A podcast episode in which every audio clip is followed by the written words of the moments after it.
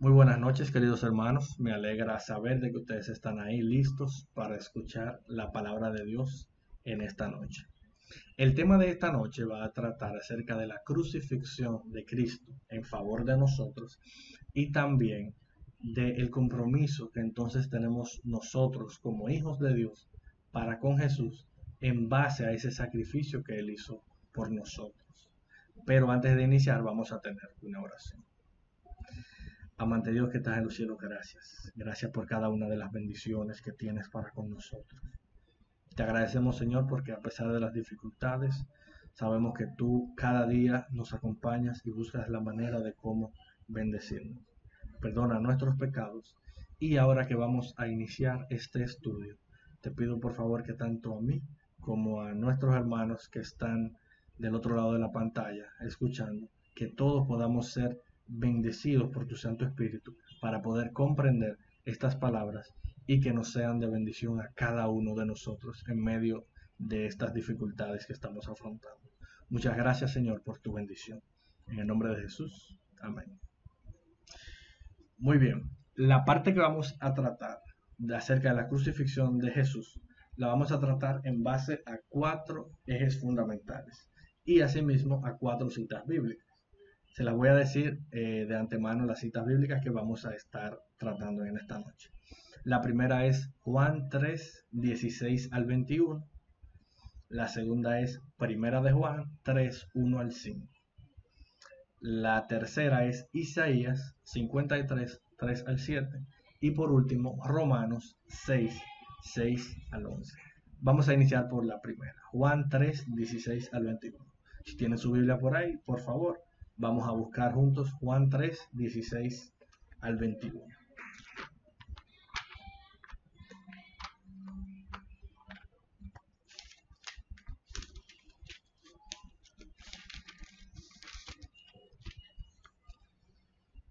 Vamos a leer qué nos dice aquí. Porque de tal manera amó Dios al mundo que ha dado a su Hijo unigénito, para que todo aquel que en Él cree no se pierda, mas tenga vida eterna. Dios desde la eternidad nos ama a nosotros, a sus criaturas. Pero a pesar del pecado, ese vínculo que existía entre nosotros se rompió. Entonces era necesario que viniera Cristo, que viniera a morir por nosotros, para que de esa manera ese vínculo pudiera ser restablecido entre el cielo y la tierra. Entonces Cristo muere por nosotros pero nosotros tenemos que hacer algo.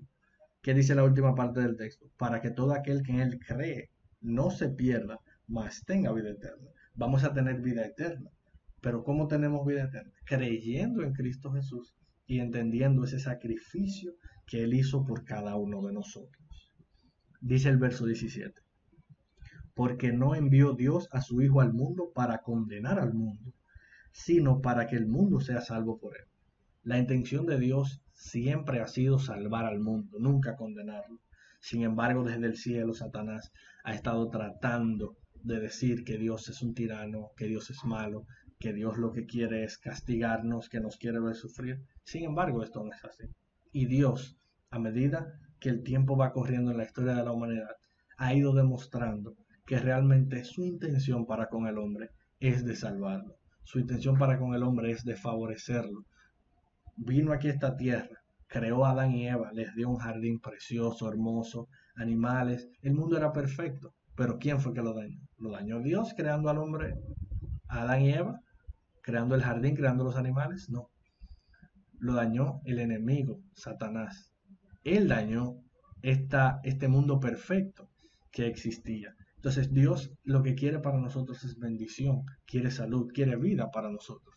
Pero el enemigo, por otra parte, aún diciendo que Dios es el tirano, es quien nos castiga, es quien busca la manera de cómo afectarnos a nosotros y, que y, de que nosotros caigamos derrotados.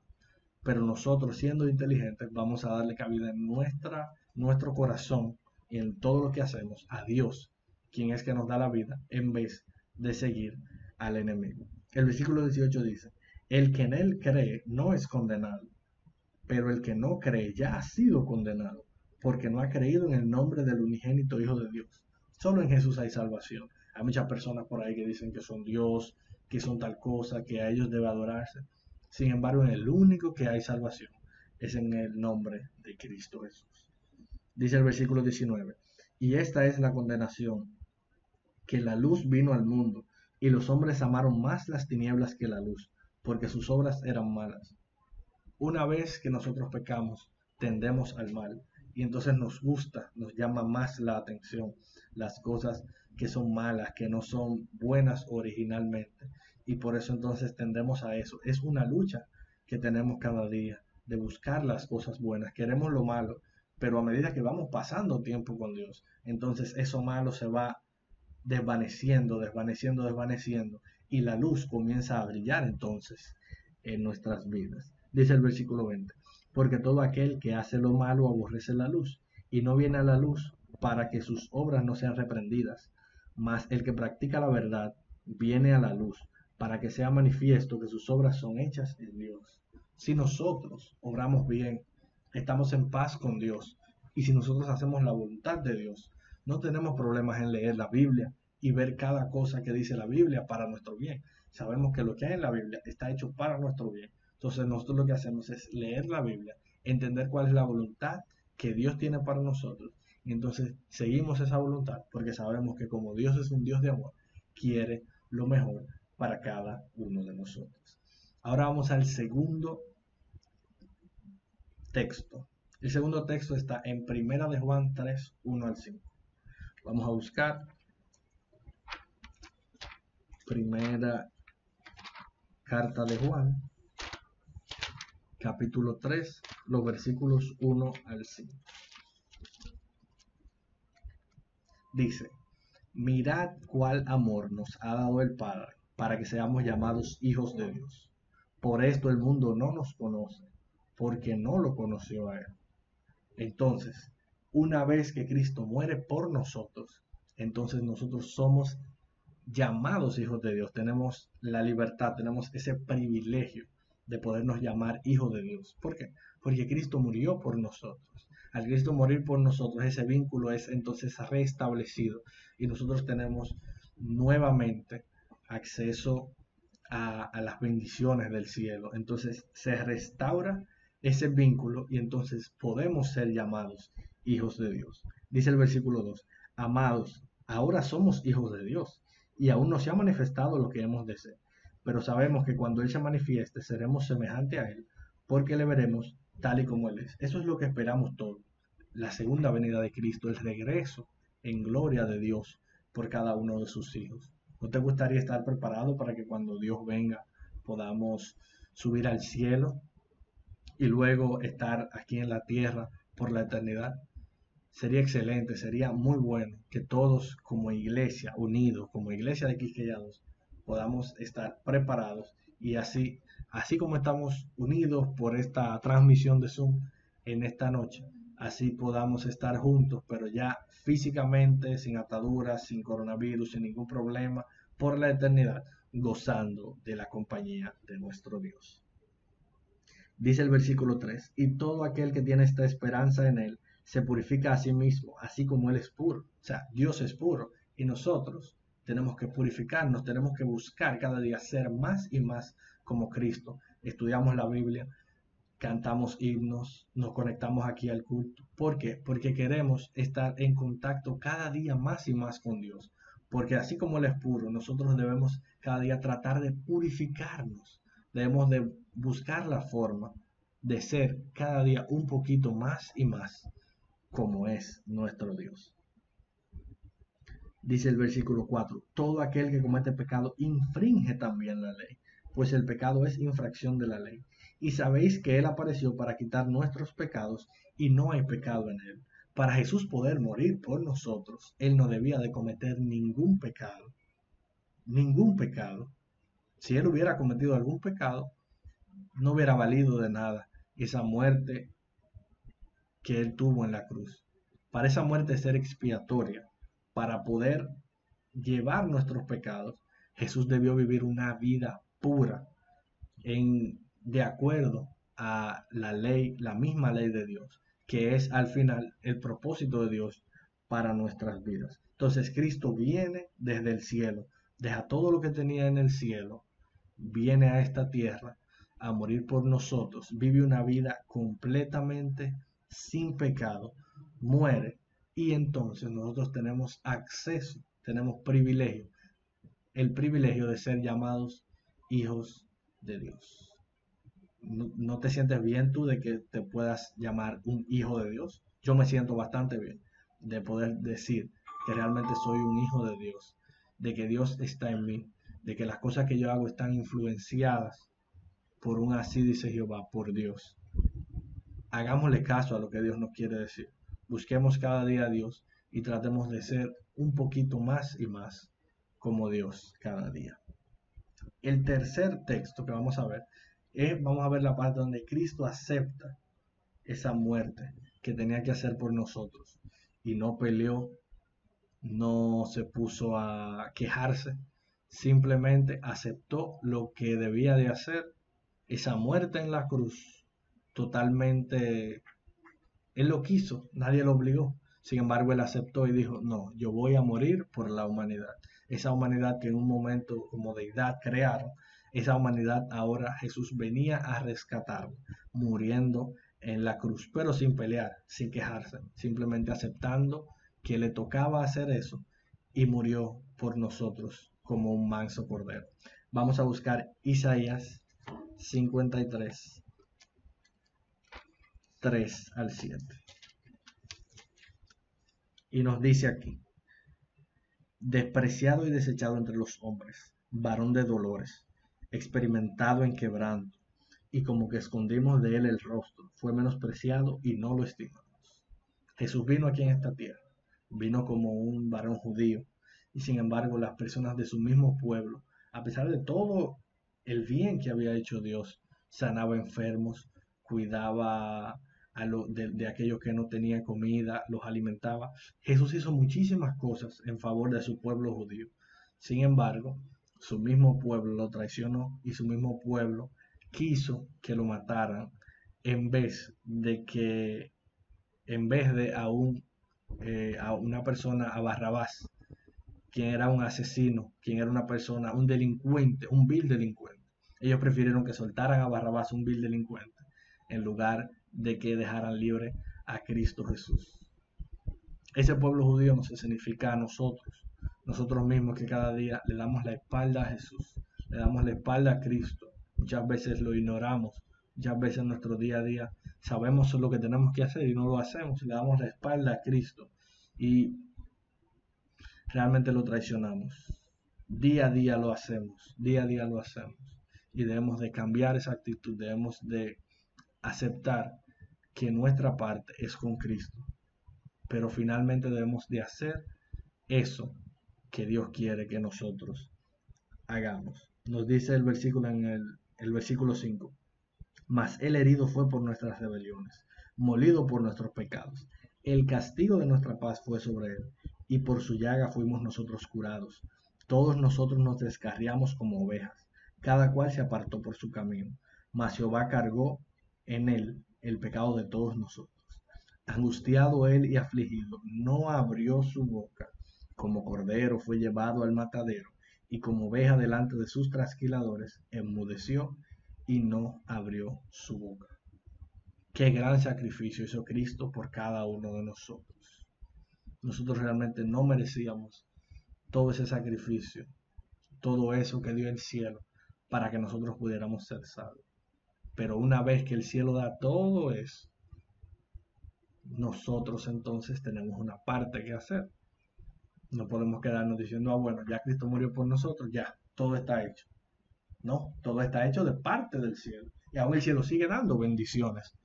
Y Dios y Jesús sigue intercediendo por nosotros. Pero ¿qué pasa? Ahora nosotros debemos de hacer nuestra parte. Debemos de aceptar a Cristo para que ese sacrificio que se hizo en la cruz tenga ahora validez en nuestras vidas y que podamos entonces ser nosotros salvos. Vamos al último texto en el cual podemos ver nosotros esa parte que realmente tenemos que hacer para poder estar de acuerdo con ese sacrificio que hizo Cristo por nosotros. El último texto es Romanos 6, 6 al 11.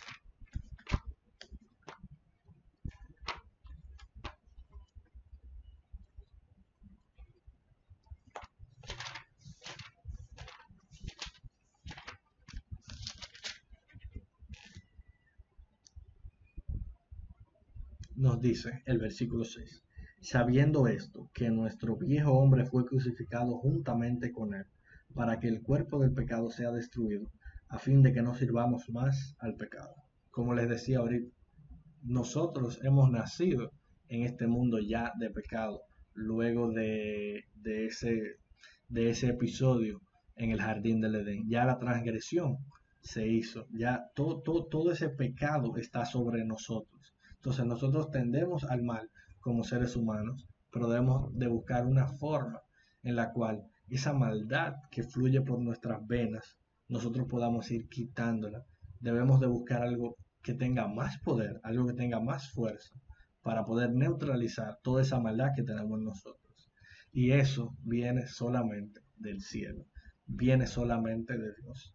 Al estar en contacto nosotros, día a día, momento a momento, a cada, a cada instante de nuestra vida, estamos en contacto con Dios, nos estamos quitando un poquito de esa maldad, de esa maldad que tenemos originalmente. Debemos de purificarnos, como dice la Biblia, purificarnos como el fuego, purificar como el oro que se refina en fuego. Si nosotros somos purificados, entonces ahí sí estamos haciendo la voluntad de Dios, porque nos estamos acercando cada vez más a Él. Y entonces ese sacrificio que Dios hizo en la cruz del Calvario va a tener frutos y va a tener frutos de vida eterna. Dice el versículo 7, porque el que ha muerto ha sido justificado de pecado. Y si morimos con Cristo, creemos que también viviremos con Él. Cristo murió, pero luego resucitó. Entonces, esa vida que tiene Cristo, luego de esa resurrección, es también la que Él nos promete, una vida eterna, una vida en el cielo, que nosotros, si creemos en Él, aún cuando bajemos a la tumba en esta vida, podremos entonces, cuando Él regrese, resucitar e ir al cielo y luego morar aquí en la tierra por la eternidad. Leemos el versículo 9. Sabiendo que Cristo, habiendo resucitado de los muertos, ya no muere, la muerte no se enseñorea más de él. Porque en cuanto murió, al pecado murió una vez por todas, mas en cuanto vive, para Dios vive. Y el último versículo nos dice, el versículo 11, así también vosotros, consideraos muertos al pecado, pero vivos para Dios en Cristo Jesús, Señor nuestro. Una vez nosotros nos bautizamos, una vez nosotros decidimos entregar nuestras vidas a Cristo, entonces, ¿qué tenemos que hacer? Debemos de dejar atrás esas cosas del viejo hombre. Debemos de dejar atrás todo eso todos esos vestigios de maldad, todas esas cosas que nos atan a este mundo. Y debemos de entonces ponernos vestiduras blancas, ponernos unas vestiduras que nos permitan a nosotros alejarnos de lo malo y aceptar las bendiciones y aceptar a Cristo en nuestra vida. Morimos al pecado de una vez y por todas y entonces aceptamos una nueva actitud esa nueva actitud nos va a permitir a nosotros cambiar de vida. Todas esas cosas que hacíamos anteriormente, que nos eran de mal para nosotros, que nos afectaban, que nos tiraban al piso, que nos hacían mucho daño, no, ya eso forma parte de nuestro pasado. Una vez conocemos a Cristo, una vez estamos con Él, entonces seguimos hacia adelante, proseguimos a la meta y obtenemos la corona de la vida. Pero para eso tenemos que hacer un sacrificio. Debemos dejar esas cosas que no nos hacen daño y que nos atan a este mundo.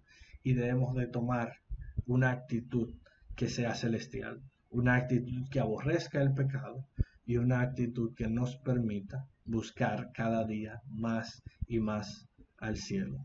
Espero que en esta noche eh, todos nosotros podamos tomar una decisión de dejar de un lado esa actitud pecaminosa que tuvimos en un tiempo y afianzarnos ahora en esa actitud de bondad, de bien, de amor, esa actitud celestial que necesitamos para poder seguir adelante. Y a pesar de cualquier cosa que pase en nuestra vida, que el Señor nos pueda bendecir y podamos ser glorificados en su nombre.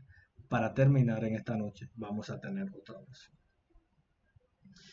Gracias, mi Dios, porque nos acompañas a cada momento. Gracias porque al finalizar este estudio sabemos que tú sigues con nosotros, Señor. Perdona nuestros pecados porque sabemos que te fallamos a diario. Ayúdanos a despojarnos de todas esas cosas negativas, Señor, que nos mantienen atados a este mundo. De todas esas cosas que nos mantienen cayendo una y otra vez, una y otra vez, una y otra vez ante el pecado. Ayúdanos a tomar una actitud definitiva y que eso, nuestra relación con el pecado, sea ya algo del pasado. Que tu Santo Espíritu nos cubra y que a partir de ahora nuestra vida sea una vida de ejemplo.